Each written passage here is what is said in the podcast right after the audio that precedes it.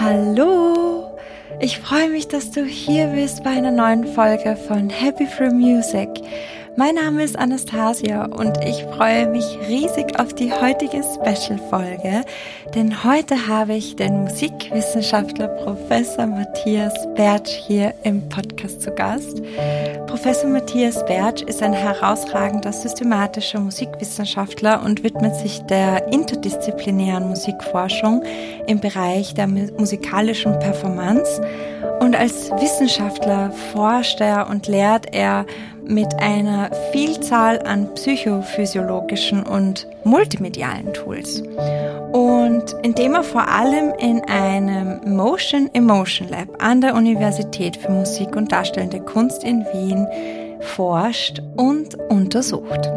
Und aktuell arbeitet er an seinem Forschungsprojekt, wo er 3D-Visualisierungen und Augmented Audio zur Messung von Stresslevels und muskulären Anspannungen beim Musizieren verbindet. Und dazu werde ich ihm natürlich einige Fragen stellen, die du hier heute hören wirst. Zudem ist er seit 2009 der Präsident der Österreichischen Gesellschaft für Musik und Medizin. Ich bin einfach total geehrt, da ich ihn natürlich durch die Gesellschaft für Musik und Medizin kenne und auch natürlich über mein Studium das einige oder andere Male äh, über seine Literatur gestolpert bin und äh, auch ihn zitiert habe in meinen Arbeiten. Also ich bin einfach nur geehrt, dass er jetzt hier bei mir im Studio ist. Und ja, ich freue mich sehr auf unser Gespräch und wünsche dir nun ganz viel Freude beim Zuhören. Herr Professor Bertsch. Ich freue mich sehr, dass Sie hier sind und es ist so schön, dass Sie hier im Studio im ersten Bezirk sind. Ja, hallo und vielen Dank für die Einladung. Es freut mich, dass es Interesse gibt an der Arbeit und berichte gerne, was wir forschen, wo meine Projekte begannen, wo sie enden, wo es gerade steht. Ich freue mich so sehr, auch Ihnen dazu auch einige Fragen zu stellen. Und vielleicht für die Hörer, die Sie noch nicht kennen, könnten Sie vielleicht einen ganz kurzen Einblick in Ihr Leben geben. Was muss man oder darf man denn über Sie wissen?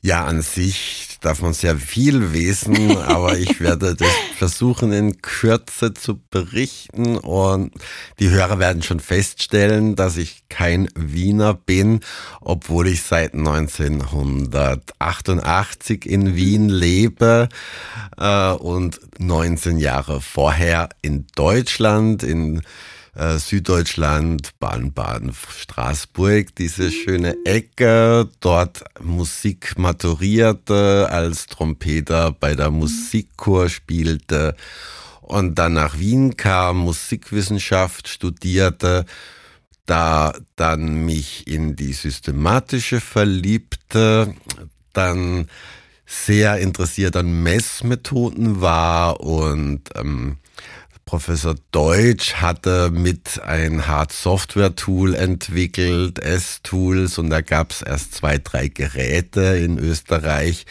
unter anderem an der Musikuniversität. Und dann habe ich dort gefragt, ob ich für meine Diplomarbeit die Geräte nutzen darf und habe ein Studienjahr alle Vorlesungen besucht. Also ich war auf der Uni Wien, habe aber auf der MDW mich einfach dazugesetzt durfte dann die Geräte nutzen und habe meine Masterarbeit gemacht. Nach dem Studium habe ich dann überlegt, was ich weitermache, als dann ein Brief von der Musikuni kam, ob ich nicht den anderen Studierenden beibringen möchte, wie man mit dem Gerät arbeitet.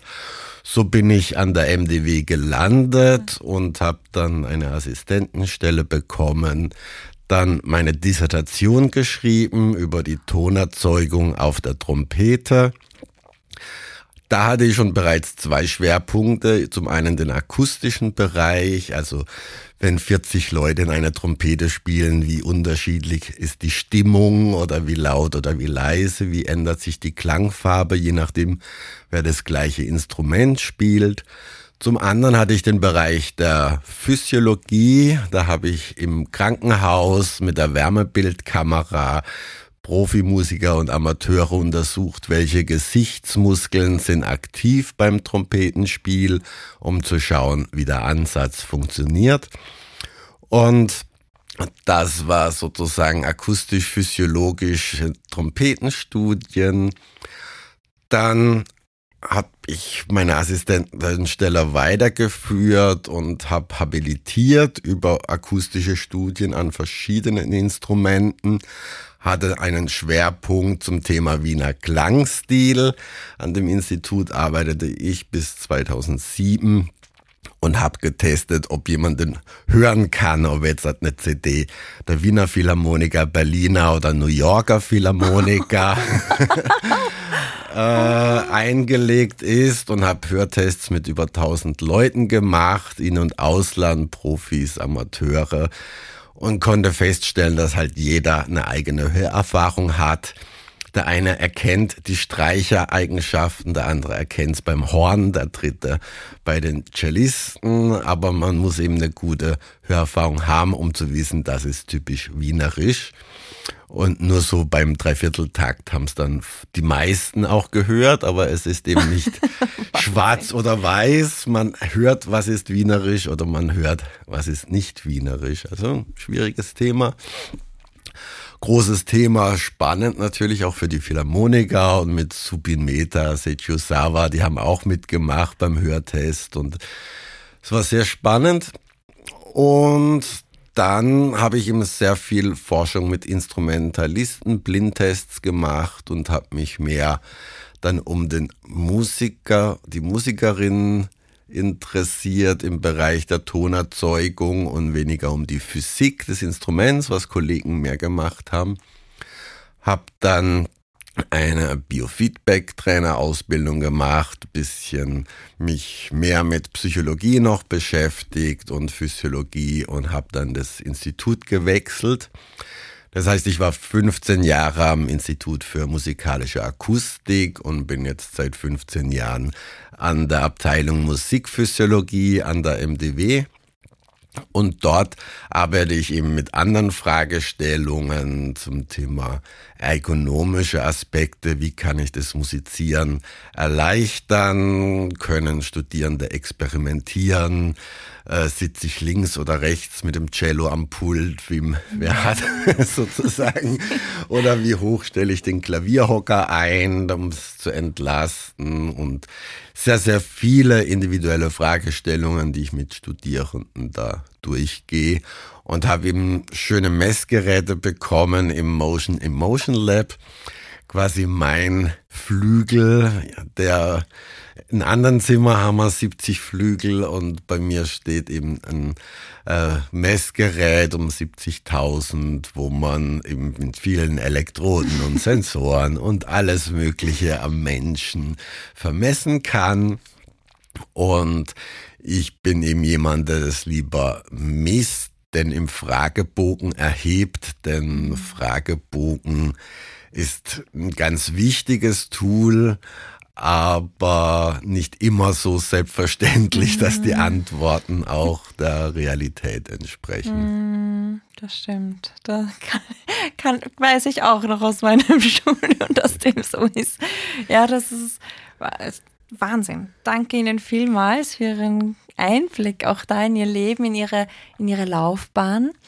Und ich stelle tatsächlich immer am Anfang meines Interviews mit meinen Gästen eine Frage, die etwas persönlicher ist und die vielleicht auch etwas komplizierter zu beantworten ist. Und zwar, wenn Sie sich jetzt die klassische Frage vielleicht in drei Worten beschreiben müssten, wie würden Sie oder welche Worte würden Sie da am besten wählen, damit man ja, sie beschreiben könnte?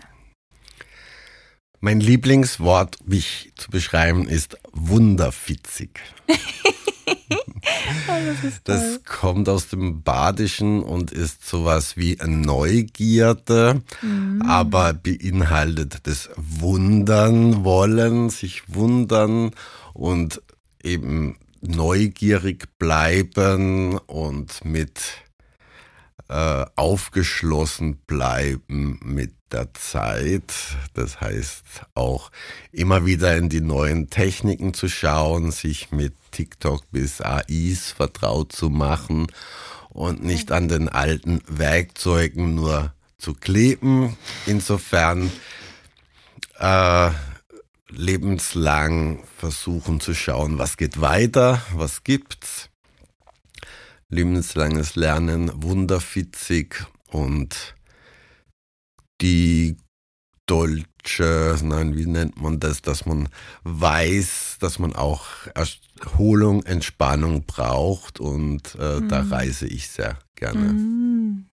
Wow, Danke vielmals auch da für diesen Einblick und vor allem ein sehr spannendes Wort, das ich noch nicht kenne und vielleicht auch die Zuhörer noch nicht kennen. Also, also wunderfitzig, das äh, ich neugierig. Das ja. finde ich toll. Danke vielmals. Dann tauchen wir mal ein bisschen in die Wissenschaft ein. Und zwar habe ich da eine Frage vorbereitet, die mich tatsächlich gekitzelt hat. Und zwar, was meinen Sie, welche Faktoren haben Sie dazu inspiriert, in diesem Fachgebiet zu forschen, wo Sie gerade forschen? Und was ist Ihrer Meinung nach auch das Faszinierendste daran? Wenn man Jahre später daran denkt, weshalb man bestimmte Fragestellungen hat, kommt man immer auf Schnittverbindungen in der Akustik war es, dass ich mit der falschen Trompete nach Wien kam und man sagte, diese Pumpventil-Trompete spielt man nicht in Wien und ich wissen wollte irgendwann, was ist Wienerisch. Und im Bereich ähm, Performance-Forschung oder jetzt viel mit Lampenfieber, Ergonomie-Aspekten hat man natürlich auch Erfahrungen, dass es zu Hause beim Spielen besser klappte als auf der Bühne und dass ich lieber im Ensemble musiziere als jetzt solistisch im Scheinwerferlicht. Ähm, ich habe auch den Perfektionismus von 16 bis 26 gehabt. Und wenn ich eine Symphonie spiele und es sind drei Töne falsch, dann war das ganze Konzert scheiße und man hat nur über die drei Töne nachgedacht und 95 Prozent schön und richtig. Das gilt nichts, wenn 5 Prozent schlecht waren. Erst die letzten Jahre, dass ich umstieg auf, ich spiele jetzt ganz was anderes und mehr Jazz und entspannt und äh, neue Dinge am Lernen und freue mich schon, wenn 50 Prozent schöne Musik rauskommt und wenn es dann 70 Prozent wären und ich bei acht Takten Improvisation, wenn vier oder sechs Takte schon schön sind, freue ich mich. Und hängt aber damit zusammen natürlich, dass ich es nicht professionell mache. Zum anderen, dass es im Jazz natürlich nicht so vorgegeben ist mhm. wie bei einer CD-Aufnahme, wo man genau weiß, dieser Ton muss zu der Zeit in der Lautstärke kommen.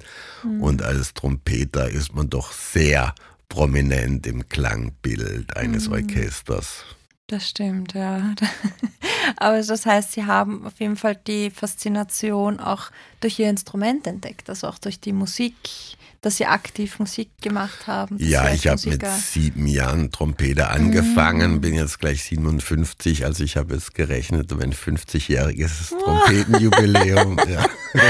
ja. äh, habe noch immer dilettantische Freude und äh, habe eben neben dem Musikwissenschaftsstudium drei, vier Jahre privat Trompete studiert, aber ich brauchte ja keinen Abschluss und brauchte keinen Schein oder mhm. Probespiel zu machen, weil ich meine Assistentenstelle hatte. Ähm, ja, und Lampenfieber kann ich gut nachvollziehen äh, und es betrifft ja einen großen Teil. Also 50 Prozent aller Musikerinnen haben das, bei mhm. 30 Prozent wird schon kritisch, wo es wirklich ähm, fast pathologisch wird, wo man was machen muss und man eben heute stark daran arbeitet, dass weniger Leute Beta-Blocker und andere Alkohol und Joints und alles verwendet, was doch bis 20 Prozent in der Praxis noch ist in professionellen Orchestern. Mhm. Und dass Studierende schon lernen, man kann über Atmung sehr viel machen und mhm. erreichen mhm. und man ist nicht hilflos seinem Körper ausgeliefert und wir können das halt schön messen und zeigen, wenn man sieht, Puls ist hoch oder man schwitzt, dass mit dem richtigen Atmen und Gedanken da schon was zu ändern geht. Okay, das ist fantastisch, dass Sie das tatsächlich gerade hier auch im Podcast ansprechen, weil ich habe tatsächlich äh, zwei Folgen vorher eine Folge zum Thema Lampenfieber aufgenommen. Und ich glaube, das wäre tatsächlich jetzt gerade ein sehr spannender Moment, dass Sie vielleicht auch von Ihrer Seite nochmal als Experte, als Wissenschaftler dann vielleicht auch nochmal kurz den Zuhörern einen Tipp geben oder wenn die Musiker jetzt mit Lampenfieber zu kämpfen haben, was kann man da tun? Was wären die Top 5 Tools Ihrerseits, wo Sie sagen, das, das wäre wichtig an dieser Stelle? Das erste ist mal, dass wir sagen, Lampenfieber ist was Tolles und Schönes. Und wir nennen eine hohe Anspannung, die uns zur Topform bringt, Lampenfieber. Und erst wenn die Anspannung noch größer wird, dass sie einen hemmt, dann nennen wir es Aufführungsängste, die dann zum Problem werden, mhm. aber es macht schon einen großen Unterschied, ob ich auf die Bühne gehe, sage, ich habe Angst und blockiere mich oder ob ich sage, ich bin excited, ja, und ich spüre äh, auch diese Anspannung als etwas Positives, ja, und äh, wenn ich lasch irgendwo rumsitze, bringe ich nicht meine Topleistung. Es gibt Leute, die müssen sogar aus diesem zu wenig äh, Druck sich hochpouchen, damit sie in diese Bereich des Lampenfiebers, des positiven Lampenfiebers, wie gesagt, hineinkommen. Wenn man eben zu hohe Anspannung hat, dann sollte man auf jeden Fall eine von vielen, vielen, vielen Techniken lernen äh, die angeboten werden. Da gibt's 10, 20 verschiedene von Feldenkreis Alexander Technik, funktionelle Entspannung, progressive Muskelrelaxion mhm. bis zu Biofeedback, was wenig bekannt ist, was ich zum Beispiel mache. Es gibt viele, die spüren das eh sehr gut, ob ihr Körper angespannt ist oder nicht. Wer das schwarz auf weiß sehen kann, möchte, dann sieht man das eben dann am Computer, wie die Kurve rauf oder runter geht und lernt eben, dass man da nicht dem Ganzen ausgeliefert ist. Äh, eine andere Methode ist natürlich das Expositionstraining, also einfach positive Erfahrungen sammeln und möglichst viel auftreten mit verschiedenen äh, Gelegenheiten und wenn wir noch dazu kommen, eben dieses Exposure Training äh, ist sehr etabliert in vielerlei Hinsicht. Ähm, und das Virtual Reality Exposure Training ist eben ein neuer Zugang mit neuen Tools, der Versuch, dass man Erfahrung sammelt, in ungewöhnlichen Situationen aufzutreten. Es gibt so lustige kleine für jugendliche Kinder oder wer unterrichtet, den Teddybär-Effekt. Also, dass man eben beim Üben zu Hause einen Teddybär oder keine Ahnung, irgendetwas Liebes auf sein Pult stellt und beim Üben immer für den am Pult spielt. Später dann das irgendwo im Zimmer hinstellt und ein bisschen mit zwei Meter Entfernung für den Teddybär spielt. Und wenn man dann auf die Bühne geht, dass man ihm den Teddybär auch auf der Bühne vorne hinstellt äh, und für diesen musiziert, weil der mag ja, was ich tue. Und im nächsten Schritt dann den Teddybär weglässt, aber sich vorstellt, da vorne sitzt mein Teddybär und ich spiele jetzt nur für den und lerne sozusagen beim Üben zu Hause schon diesem Wesen, das mich mag und schätzt, was ich tue, vorzuspielen und dann auch auf der Bühne dieses Bild zu haben, ich spiele jemand vor, der mich liebt und schätzt. Und ähm, dieses mentale Setting ist jetzt für jugendliche Kinder oder wie auch immer gedacht, aber das kann einfach helfen, wenn jemand den Punkt findet, wohin führe ich meine Gedanken, wenn ich auf der Bühne stehe. Mm, sehr spannend. Tatsächlich über den Teddybär-Effekt habe ich jetzt das erste Mal gelernt. Danke dafür. Das ist toll. Also ich meine, jetzt, wo Sie es jetzt auch erzählt haben, macht das auch Sinn. Also ich kann mich natürlich erinnern, man hat dann auch sein Instrument vor den weiß nicht, den Spielsachen mal gespielt oder aber das macht auf jeden Fall spannend Sinn. Also Toll. Also wenn man die Mutter mag, kann man natürlich zu Hause der Mutter vorspielen und sie dann beim Konzert in die erste Reihe setzen.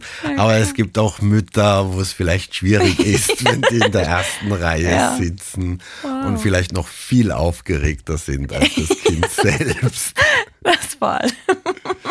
Ja, spannend. Danke vielmals da auch für Ihre Expertise und auch diesen Einblick. Also auch da nochmal an euch an dieser Stelle, liebe Zuhörer. Also da habt ihr gerade nochmal wirklich tolle Tools bekommen, um da auch nochmal daran zu üben, vielleicht auch das anzuwenden in eure Übungspraxis und wo Ein ihr da auch gegen Wichtiger. Tipp, Entschuldigung, ja, das ist wirklich ja. auch sehr wichtig zu erwähnen dass es darum geht, positive Erfahrungen zu sammeln. Ja, und absolut. wenn man das eben nicht schafft, weil die Anspannung zu hoch ist, wirklich zu einer Expertin zu gehen, mhm. zu einer Psychologin oder gar zu einem Psychiater und darüber zu sprechen.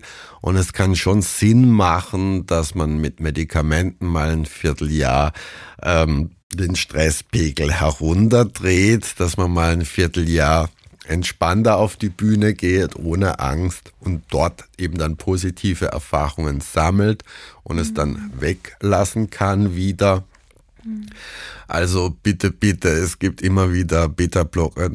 Hat mir geholfen am Klavier hier unter der Hand. Nimm du das auch oder so. Mhm. Also alles diese Dinge kann man mit und soll man mit einem Arzt oder einer Ärztin besprechen. Mhm. Es gibt keine Tabus. Wir müssen da offener drüber reden. Wir wissen, ob Philharmoniker da oder dort. Da gibt's auch 20 Prozent, die äh, Mittelchen nehmen. Aber ich hoffe doch alle medizinisch abgeklärt.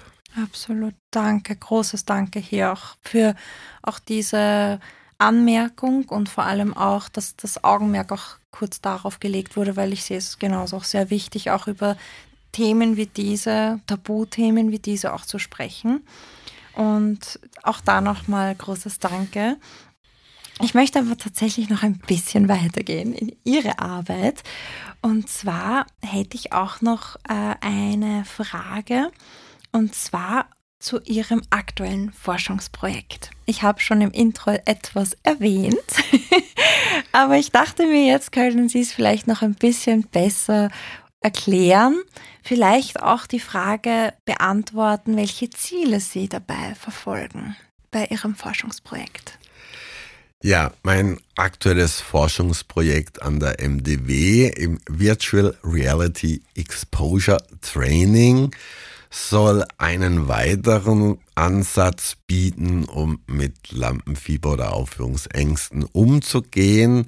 Dadurch, dass man in der VR-Brille in verschiedenen Umgebungen musiziert.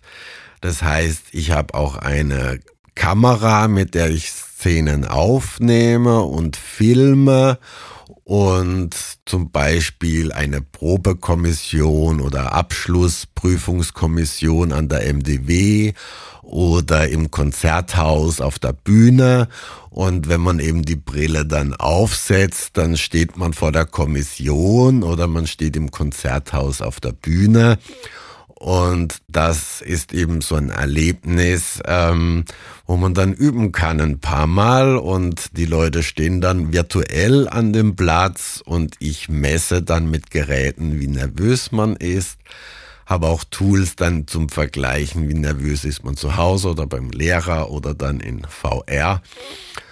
Und VR ist eben diese optische Sache, dass man in einem Raum steht und diesen erlebt und akustisch soll es natürlich für einen nicht identisch klingen, ob ich jetzt hier im trockenen Studio stehe und singe, spiele oder ob ich jetzt im Konzerthaus auf der Bühne stehe.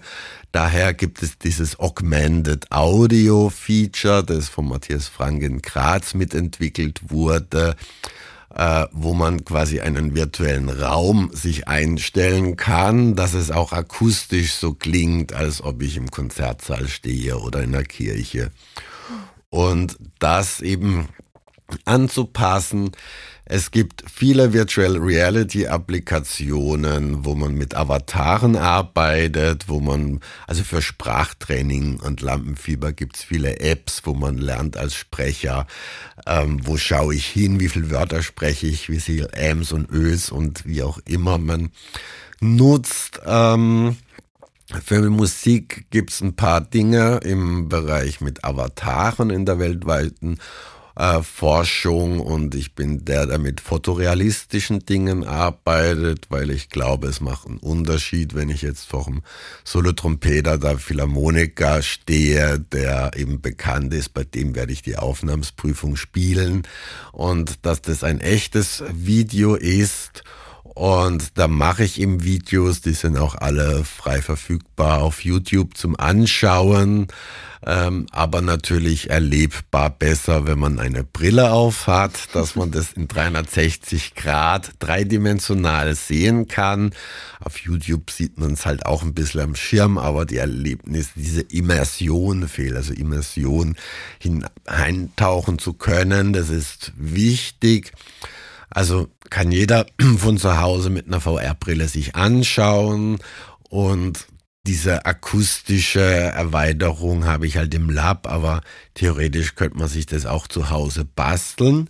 Es sind eben zwei Zielgruppen, die ich anpeile.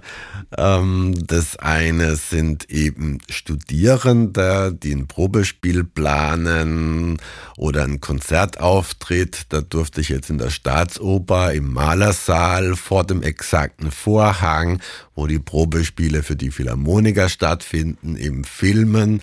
Und man kann sich da schon mal hinstellen, wie schaut es genau da aus, wenn ich mein Probespiel mache äh, eben oder im Konzerthaus habe ich auch alles Mögliche gefilmt. Und die zweite Zielgruppe sind aber die 13- bis 17-Jährigen, die sich überlegen, auf der MDW vielleicht zu studieren und mal wissen möchten, wie schaut's denn da aus, ja. Das heißt, wenn man, ich sag Grammat Neusiedl, Mistelbach, aber ihr fällt vielleicht andere kleinere Ortschaften ein, wo ähm, junge Musizierende von Musikschulen überlegen, irgendwo vorzuspielen und wie schaut denn der Professor für E-Gitarre aus, in welchem Zimmer spiele ich davor und so. Und da kann eben jetzt mit der VR-Brille auf YouTube sich das Video anschauen und steht dann schon mal an dem Platz vor diesem Menschen und der schaut einmal freundlich rein und ein anderes Mal schaut er vielleicht anders rein. Ja. Wir versuchen da jetzt dort verschiedene Filme zu drehen äh, und genau, das ist die Sache, virtuelle Expositionen zu machen und gleichzeitig eben Lampenfieber und Stress zu messen. Ähm, ich mache weniger Therapie, als dass ich an der MDW, an der Abteilung Musikphysiologie bin, wo wir 10, 12 Kollegen haben, die genau Atem, Stimmen, ähm, Coaching, Auftrittscoaching, Lampenfiebercoaching, Konzentrationspraxis und ganz viele tolle Methoden lernen, lehren, dass man eben damit besser handeln kann. Wow, unglaublich. Danke dafür, auch da diesen tollen Einblick in Ihre aktuelle Forschung und vor allem auch in einen Bereich, der sehr modern, sehr aktuell auch ist und auch sehr, glaube ich, auch sehr viel weiterbringen kann in auch dem Bereich der Musik, im Bereich der klassischen Musik, aber bestimmt auch in allen Bereichen der, also in jedem Bereich der Musik, für Musiker vor allem. Also Virtual Reality ist noch immer in der Entwicklung immer und noch nicht so durchgesetzt. Äh, wir sind noch vor dem iPhone, ähm, so wie jetzt vor der Apple Vision Pro, die nächstes Jahr rauskommen soll. Ja. Genau. Äh, da wird es wieder Techniksprünge geben. Äh, und es bietet einfach Möglichkeiten. Es ist auch Unterschied. Es gibt so Apps, wie man sich bei Konzerten daneben, äh, bei, weiß ich, Kiss ist so eine alte Band, da kann ich mich daneben den einen Gitarristen ja. stellen oder neben den Schlagzeuger setzen. Es gibt YouTubes, da kann ich mich mit der VR-Brille neben Elton John aufs Klavier setzen und so. Also das sind schon besondere Erlebnisse, wie jetzt gerade in der Diplomarbeit betreut den Unterschied, ob ich mir ein Konzert über einen Stream am Laptop anschaue oder ob ich mir das gleiche Konzert mit einer VR-Brille anschaue und dann eben mit Hautleitwert-Sensoren gemessen, wie intensiv ist das Erleben. Also das sind so wissenschaftliche Angänge jetzt, das verschiedene zu untersuchen, auch in Arbeiten von Studierenden, wie gerade bei der Frau Agustinis in ihrer Masterarbeit. Wow, danke. Das ist unglaublich interessant. Ich werde auch hier gleich anführen, und das werde ich auch nochmal am Ende nochmal der Folge sagen, ich würde gerne in den Show Notes gerne vielleicht einen Link zu Ihren Publikationen anführen, vielleicht auch zu Publikationen von Kolleginnen und Kollegen, die Sie auch empfehlen, die auch zu den Themen passen, die wir hier auch gerade sprechen, aber natürlich auch über Ihre Website, dass man auf Sie kommt, dass man nachlesen kann, dass man, falls man in Ihre Arbeit tiefer eintauchen möchte und auch die Ehre haben will, wie ich sie schon hatte, auch die Literatur lesen kann, nachlesen kann und nochmal hineintauchen kann in Ihr Feld, in Ihr Fachgebiet und genau, also da bin ich da. Ja, also so selbstverständlich. Unter Matthias Bertsch findet man mittlerweile schon sehr viel. Ähm, es gibt eine eigene Seite für das Virtual Reality Projekt und eine mit den ganzen Links. Auf YouTube unter Matthias Bertsch findet man auch sehr viele. Also das ist so ein Mixkanal von Musik, Privatwissenschaft und äh, einfach ein Kanal durcheinander, aber da arbeite ich mir mit Playlists, die dann mhm. themenspezifisch mhm. sind. da sind auch Reisesachen mit dabei. Ähm, und Literaturlisten gibt es natürlich auch. Da kann ich gern einige beisteuern. Zu Literaturlinks sind auch viele Medienlinks dann mhm. zu nennen. Das wäre fantastisch, weil immer wieder dann natürlich die Zuhörer gerne noch mehr reinlesen möchten und reinhören möchten. Wer ist denn da doch? Was darf man noch erfahren? Und eben umso mehr ich anführen darf und werde, Lieben desto gerne. besser.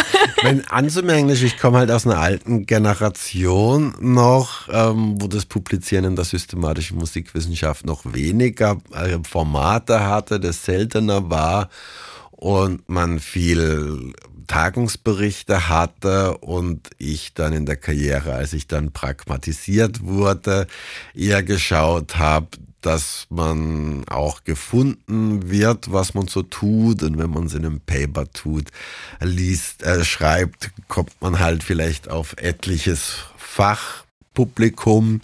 Aber manche YouTubes, wo ich jetzt weiß, in Schulen verwendet man die, um zu zeigen, wie funktioniert eine Trompete.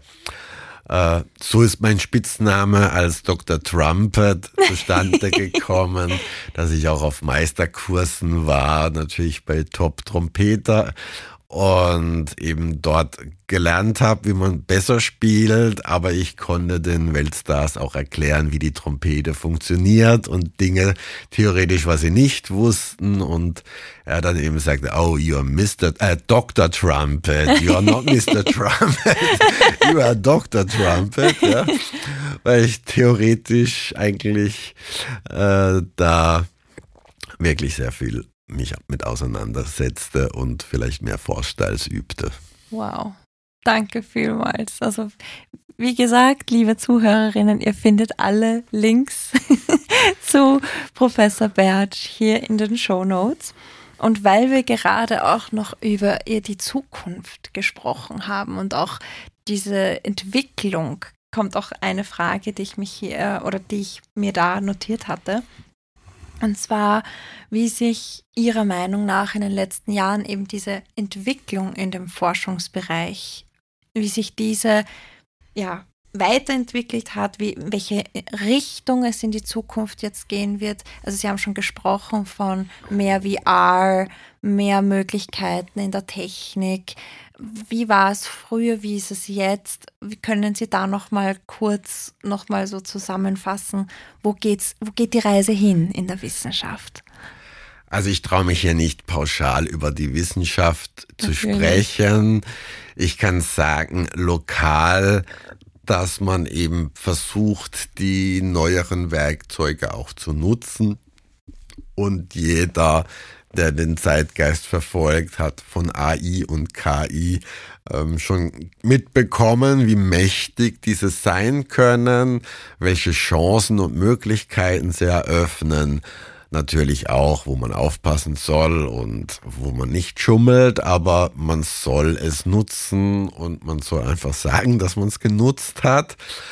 Äh, es ist zum Beispiel gerade in Wien beim Professor Reuter, dass er sehr, sehr tolle Tools, die extrem teuer waren zu kaufen, jetzt kostenlos als Tools zur Verfügung stellt online, wo man eben was früher unmöglich war, jetzt auf einer freien Webseite sich Musikdaten, Emotionsstudien äh, leisten kann.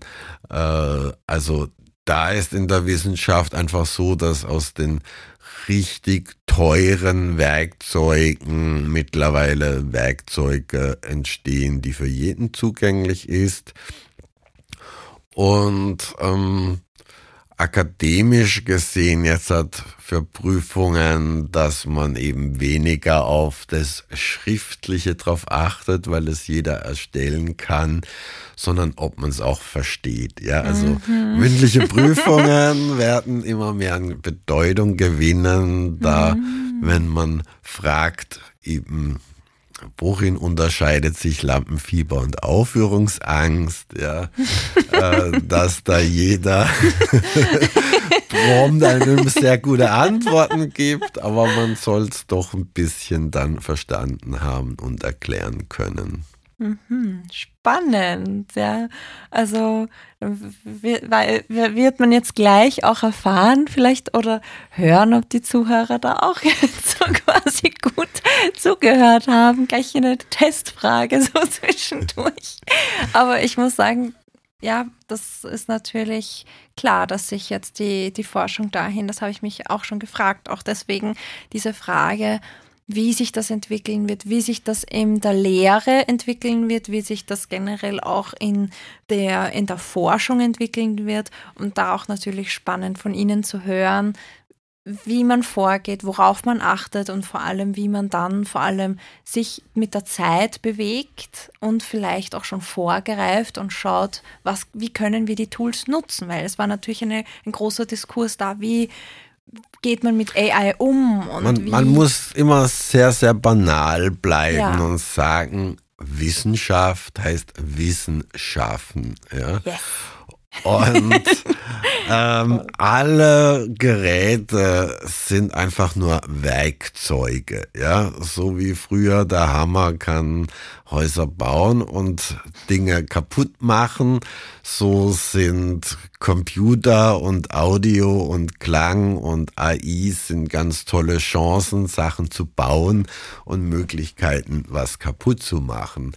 Das heißt, Köpfchen einschalten, man muss sich eine gute Frage überlegen, den Stand der Forschung sich durchschauen und dann überlegen, mit welcher Methode könnte ich das untersuchen, wenn ich Methoden verwende, eben die neu sind, sollte ich mir schlau machen, wie funktioniert die so gut eben als möglich und einfach alles offen und ehrlich beschreiben, was man gemacht hat und was herauskommt und eben es entsteht neues Wissen dadurch, dass man sagt, das hat funktioniert, das hat nicht funktioniert. Leider wird zu wenig publiziert, woraus kam, das hat nicht funktioniert.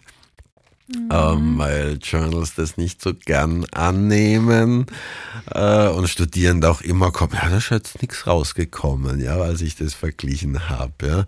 Ja. Es ist wissenschaftlich gleich wertvoll, ob da rauskam, dass man mit der Zahnpasta besser spielen kann als mit einer anderen Zahnpasta. Äh, aber es ist spannend, dass es mal jemand untersucht hat. Wow. Danke dafür. Das ist ein sehr wertvoller Beitrag auch dazu. Und eben auch da wieder, dass Sie da einen Einblick geben, dass es auch hier anscheinend ein Tabuthema gibt, ja, auch in der Wissenschaft jetzt auch selbst. Und ich finde tatsächlich sehr spannend, weil Sie jetzt auch gerade darüber geredet haben, wie sich da die Wissenschaft definiert, wie sie sich auch formt, worauf es wichtig ist äh, oder wo, wo es wichtig ist, genauer hinzuschauen, was auch okay sein darf, was nicht. Und ich habe tatsächlich da auch mit meinen Kolleginnen und Kollegen von der MDW gesprochen, die natürlich auch Sie kennen und auch in die Richtung Musikphysiologie und Musikwissenschaft, Musikpsychologie studieren und studiert haben. Und tatsächlich kam eine Frage einer Studierenden, die eine tatsächlich auch Kollegin von mir ist, die gefragt hat, und da soll ich Sie unbedingt in dem Podcast heute fragen, ob es eben noch Bereiche in der Musikpsychologie und Musikphysiologie gibt, die Ihrer Meinung nach noch unerforscht sind und wo Sie glauben, dass Sie in Ihrer Zukunft jetzt Ihr Augenmerk legen möchten. Spannende Frage ähm, sehr individuell. Mhm. Grundsätzlich ist es in der Wissenschaft so, dass man immer nur das weiß, was bis gestern gegolten hat. Und wenn Sie eine Studie haben von vor 300 oder vor fünf Jahren, wie man etwas erlebt hat, so wird das Erleben des gleichen Musikstücks vielleicht nach fünf Jahren ändern und heißt, man kann mit den gleichen Fragestellungen, die für die Menschheit vor 300 Jahren oder jetzt ähm, interessant waren, das Gleiche erforschen. Wie ist die Höhergrenze, Schmerzgrenze, Höhererwartung, dass man da einfach auch am Ball der Zeit bleibt, weiß, wie gut hören wir heute oder weiß, was mögen wir? Oder ich eben erwähnt habe, jemand möchte wissen, Autotune versus ähm, Live-Gesang und gewöhnt sich die Jugend an Autotune, äh, so wie vor Jahren MP3 klingt besser als CD, weil die Jugend dann halt mit Kompressoren und mit allem Möglichen an MP3s gewöhnt war äh, Spotify versus anderen, also die Hörgewohnheiten, alles Mögliche ändert sich ja. Daher werden auch ähnliche Fragestellungen immer wieder neu zu beantworten sein. Mm, ich versuche eben da auch mitzubekommen, was verändert sich und dann manche Fragen wieder neu zu stellen. Es gibt leider viele, viele Fragen, die man gerade nicht untersuchen kann. Wie gut hilft Yoga gegen Lampenfieber? Ja, weil es einfach sehr schwer zu untersuchen ist mit den Kontrollgruppen, mit den Begleitbedingungen, dass man da eine Doppelblindstudie, na, blind geht eh nicht, aber eine eine Studie zusammenfasst. Äh, und ja, ich glaube, wenn Personen einfach überlegen, mit welchen Gedanken bin ich beschäftigt, welche Frage ist für mich wichtig, äh, ist es super daraus, sich weiter hinein zu bedienen und mhm äh, gerade im Bereich vielleicht auch der ähm, Spezialisierung so in der Musikmedizin und Genderforschung und Männer, Frauen, wer neigt eher zu bestimmten Erkrankungen, Problemen, äh, wie ist es für Sängerinnen mit dem Zyklus und ähm, also es gibt noch viele Detailfragen auch, wo man versuchen kann, gibt es äh, besondere Möglichkeiten für besondere Fälle. Wir hatten jetzt gerade eine Expertin für ADHD an, mhm. von MusikerInnen. Wie kann man mit denen arbeiten? Das war auch ein neuer Aspekt einer Dissertation und was kann da helfen? Äh, das heißt, die Fragen werden sicher nie ausgehen. Meine persönlichen Forschungsbereiche ist eben zum einen auf der MDW mit dem ganzen Lampenfieber, Zeug, sage ich jetzt, und ähm, vielleicht mittelfristig dann auch, wie kann man bessere Hilfestellungen dann noch geben, bis wie komme ich aus dem Labor zur zu den Leuten zu Hause. Ich habe da mhm. keine kommerziellen Interessen, sondern einfach freue mich immer, wenn breiterer Zugang kommt. Und mein ganz anderes Forschungsprojekt auf der Medizin-Uni ist im Bereich der hm, Brutkästen und dem Lärm für die Frühchen und Frühgeborenen wo wir schauen, eben wie groß ist die Belastung im Brutkasten für die Kinder, die zwei Monate mitunter da drin vom fünften, sechsten Monat an liegen, Musiktherapie mitunter gemacht wird, wie klingt's da drin und dass eben Normalgeborene etwa zwei Promille, das heißt 0,2 Prozent, ein Gehör Problem Gehörschaden haben. Bei den Frühgeborenen sind es zwei Prozent, also zehnmal so viele, weil dort eben gilt, erstmal muss er leben und die 500, 600 Gramm Babys, wenn man die sieht, das ist unglaublich, ja, so nach vielleicht nicht mal eine ganze Hand voll und da heißt erstmal, da muss atmen und da muss essen und äh, wie laut es da ist, ja, das ist erstmal sekundär, okay. ja. Mhm. Und dass man sich um das Thema kümmert, bin ich auch mit dem Kollegen Reuter eben mit der Medizin-Uni aktiv. Und erscheint jetzt gerade das dritte Paper von uns in der Reihe. Wow, danke vielmals. Das ich merke, ich bin gerade sprachlos. wow, wenn man dann das Paper lesen darf, wenn es dann veröffentlicht ist, bitte lassen Sie es mich wissen. Es ich werde es überall teilen. es sind schon zwei online, das dritte ist jetzt gerade im Peer-Review-Prozess. Okay, fantastisch. Dann werde werd ich auf jeden Fall auch da Werbung machen. und auch da, also falls man da auch noch reinlesen möchte und für die Studierende oder auch Musiker hier unter uns, da, dass man da auch nachlesen kann. Ich bin sehr offen für Anfragen, ja. Okay, fantastisch. Wollte ich sowieso auch schon fragen, noch am Ende. fantastisch. Herr Professor Bertsch, ich habe tatsächlich noch eine spannende Frage, weil wir jetzt auch über die Anwendungen gesprochen haben. Sie haben das tatsächlich kurz auch angedeutet über die Anwendungen, die Sie geben möchten. Und ich habe tatsächlich dazu eine Frage geschrieben und gestellt, welche praktischen Anwendungen ergeben sich denn aus Ihren Forschungsergebnissen im Hinblick auf die Verbesserung vielleicht auch der Lebensqualität oder therapeutischen Ansätze? Was glauben Sie, was könnte man da anderen mitgeben?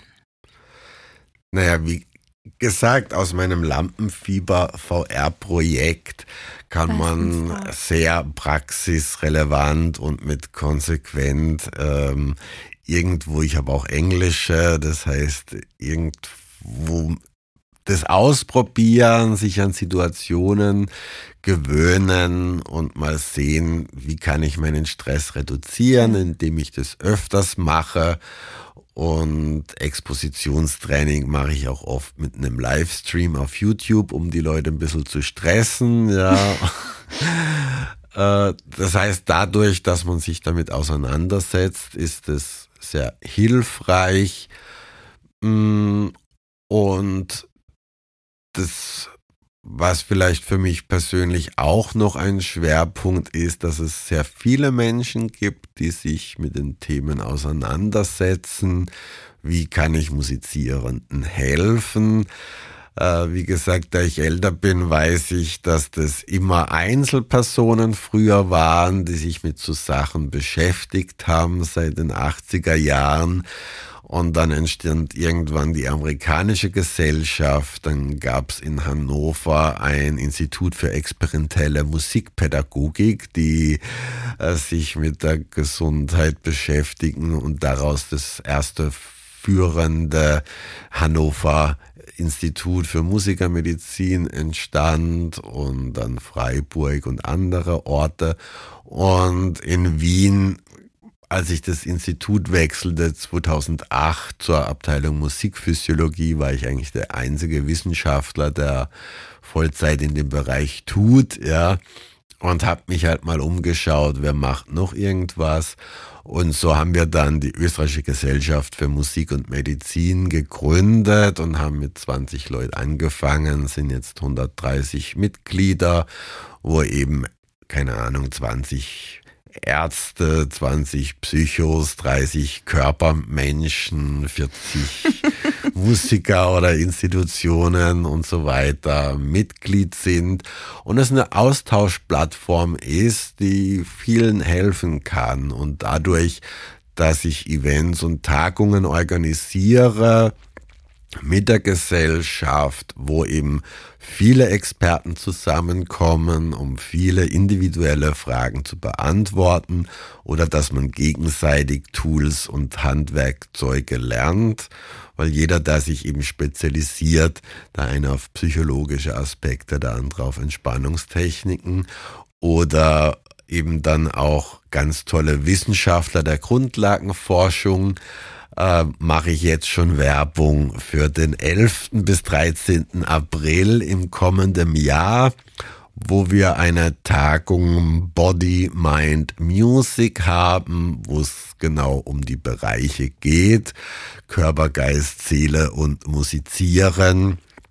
Und wir werden ganz spannende Keynotes haben. Stefan Kölsch hat zugesagt, äh, beizutragen und ja, also es kommt aus dem deutschsprachigen Raum wahrscheinlich die Creme de la Creme der Experten, wo ich mich sehr klein fühle und es eine Ehre ist, hier wertgeschätzt zu werden für äh, den Background, den man angesammelt hat. Aber ich denke, von meiner Arbeit, das Vernetzen ist auch ein wichtiger Aspekt. Absolut, absolut. Vielen, vielen Dank. Also Sie tragen einfach einen unglaublichen Beitrag auch in die Welt mit ihrem Wissen und auch dafür, dass sie auch hier auch Teil sind dieses Projekts, dieses Podcasts. Da bin ich Ihnen natürlich unendlich dankbar. Ich bin Teil eines Teams und einer tollen Abteilung. Ich bin Teil einer Gesellschaft, die sehr bunt ist Absolut. und ja, freue mich auch immer wieder Teil von jungen Studierenden zu sein, die mit neuen Fragen kommen. Ja, und äh, es gibt immer wieder neue Fragen und selbst wenn es die alten sind, werden sie ganz neu zu beantworten Super. sein. Das glaube ich, ja. Das absolut. Vielen, vielen Dank dafür auch nochmal. Ich habe tatsächlich eine andere, persönlichere Frage noch zu, zum Schluss. Und zwar frage ich auch immer wieder meine Gäste, was sie denn am liebsten hören. Wie sieht so quasi Ihr Hörverhalten aus? Was hören Sie denn, wenn Sie jetzt mal nicht an der Arbeit sitzen oder, oder wenn Sie in der Arbeit sitzen? Was hört Professor Bertsch am liebsten? Also das hat sich erstaunlich verändert im Laufe des Lebens. Und ich muss sagen, was ich wirklich am liebsten höre, ist Live-Musik, bei der ich selbst mitspiele.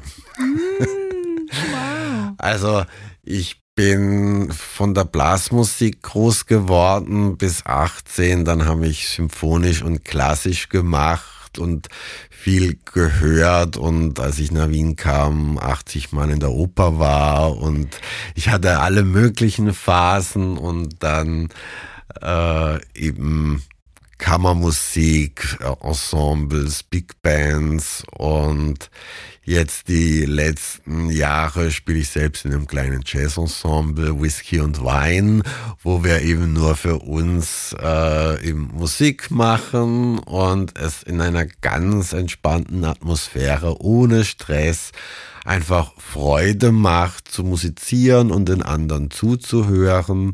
Das heißt, die Momente, wo ich selbst zum Musik machen komme, in positiver Stimmung mit Freunden, ist eigentlich das schönste Musik hören. Und sonst gibt es manche Spotify-Playlists, die ja auch Liedermacher, Chansons, französische Musik und mhm. äh, Stimmen sind und hat sich, habe ich den klassischen Bereich von Konserven irgendwann abgehakt mit 40 und sage, ja, Live-Konzert klassisch höre ich mir gern an, aber Aufnahmen anhören war ich durch. ist schon abgehakt. Ja, keine Ahnung. Ja, also ich bin dann halt in andere Bereiche und äh, ich liebe klassische Musik, aber ich mag da eben den Live-Aspekt und das Erleben des Musikmachens und auch die Staatsoper, ja, das ist ein ganz, ganz tolles Haus mit Musik, die halt so ist, wie sie immer sein soll und halt ein Museum, Tempel, ja. Mhm. Und wenn man halt 30 Mal im gleichen Museum war, dann geht man halt nicht unbedingt nochmal so dorthin, sondern sucht andere andere Häuser, Tempel weil, aus. Genau. Also ich tue es wertschätzen, aber Natürlich persönlich, rein privat, muss ich sagen, sucht euch eine Möglichkeit, wirklich mit Freude, ohne Stress Musik zu machen und hört euch selbst und dem anderen im Ensemble zu und genießt es, wenn ihr das machen dürft. Danke vielmals. Ich stelle Ihnen jetzt meine berühmte letzte Frage. Ich weiß nicht, ob Sie die schon, die schon vorbereitet haben oder schon wissen, was jetzt auf Sie zukommt. Ich lasse mich überraschen. Sehr schön, sehr, sehr schön. Und zwar stelle ich tatsächlich jedem auch da diese Frage. Und es ist jedes Mal spannend, weil jedes Mal ein ganz anderer Impuls natürlich auch da ist. Und zwar stellen Sie sich nun vor, Ihr, ich sage jetzt mal, 80-jähriges Ich steht vor Ihnen. Und der 80-jährige Matthias Bertsch kommt auf Sie zu und möchte Ihnen jetzt einen Rat mit auf den Weg geben. Jetzt für Ihre Situation in Ihrem Leben, wo Sie jetzt gerade stehen. Was würde er Ihnen sagen? Ja, leider ist nicht mehr so lange, bis ich 80 bin. Äh, und hätte ich wahrscheinlich gewollt, dass der 80-Jährige mir schon früher gesagt hätte, wirklich Momente zu genießen und äh, nicht nur zu arbeiten, weil es doch viele Tage, Nächte gab, wo ich sehr in die Arbeit vertieft war und die Balance zwischen Arbeit und auch einem bewussten Tag frei in der Woche ohne Computer ähm, oder auch Zeiten im Jahr der Regeneration. Das bewusst zu machen ist ganz wichtig. Äh, ja, bleib neugierig. Also das ist, glaube ich, für mich grundsätzlich der Rat an mich bleib neugierig und sag mit 80 nicht, du hast schon alles gesehen, sondern ja, es gibt jeden Tag viel Neues zu sehen, Schönes, auch Trauriges und das Verändern der Welt. Mhm. Ähm, ja, sag den Leuten immer, wenn du schöne Momente hattest. Also ich danke auch jetzt für diesen schönen Moment, den ich haben durfte, weil Aufmerksamkeit ist ja eben ein Privileg. Wer hört schon mal zu, wenn jemand etwas sagt? Ja. Es werden wahrscheinlich nur noch wenige Hörer sein, die so lang einen Podcast durchhören. Äh, ich selbst liebe lange Podcasts, also von äh, methodisch inkorrekt bis alles gesagt höre ich auch jede Folge, die vier oder acht Stunden dauern. Ähm, ja, Augen auf, Ohren auf, pass auf deine Ohren auf, damit du mit 80 noch was hören wirst. Ja. Ähm, und sorg dich selbst um deine Zukunft, weil die Welt hat sich geändert, dass es niemand gibt außer dir, der sich um dich kümmert, wenn du keine Kinder hast. Und selbst wenn du Kinder hast, solltest du dich nicht drauf verlassen, sondern ja, take care for yourself. Wow. Danke viel, vielmals auch an, ihn, an Sie an dieser Stelle. Also ich merke auch wieder, meine Sprachlosigkeit kommt hier wieder. Also ich bin mehr als dankbar für diesen Moment auch. Auch hier große Wertschätzung. Herzlichen Dank für Ihr Interesse. Herzlichen Dank an die Hörer, falls es Sie interessiert hat, was ich so tat und tu. Ja, und abonniert den YouTube-Kanal. ich bin ja gar nicht im YouTube hier. Aber habe ich auch noch nie gesagt auf meinen YouTube-Kanälen. Aber hier ist der Moment. Grad, was man noch was Hippes sagen kann, ja. Meinen TikTok habe ich wieder gesperrt, da habe ich zu viel Zeit verbracht. Aber tatsächlich wird auch diese Folge auf YouTube zu hören sein. Also auch hier. Werde ich verlinken. Fantastisch. Vielen, vielen Dank für Ihre Zeit, dass Sie hier waren, für Ihre absolut wertvollen Einblicke in die Wissenschaft, in Ihr Leben, in Ihre Arbeit in ihren Weg. Und ich freue mich auf alles, was ich noch erleben darf, wo ich dabei sein darf und wo ich auch die Hörer mitnehmen darf. Schön. Auf jeden Fall sehen wir uns bei der Tagung am 11. April 2024. Und bis dahin Ihnen und allen Hörenden schöne Tage. Genießt Musik und eure Zeit. Ich hoffe sehr, dass dir die heutige Folge gefallen hat und du etwas für dich mitnehmen konntest. Ich bin unendlich dankbar für dieses Gespräch mit Herrn Professor Bertsch und bin einfach so inspiriert und begeistert, sprachlos tatsächlich und vor allem von seiner Geschichte, von seinem Weg, von seinen Erfahrungen. Also ich nehme auf jeden Fall sehr viel mit und ich hoffe du auch. Gerne lass mich auf Instagram unter nastia.music.health wissen, wie du die heutige Folge gefunden hast. Auch packe ich dir, wie schon in der Folge erwähnt, einige Informationen zu Professor Bertsch in die Show Notes, wo du ihn auch kontaktieren kannst, wenn du Fragen hast, wenn du genaueres über ihn lesen möchtest, über vor allem seine Arbeit, seine Publikationen. Also auch da nochmal hier in den Show Notes findest du alles. Und ja, ich wünsche dir nun einen angenehmen Tag. Alles Liebe und bis ganz bald, deine Nastja.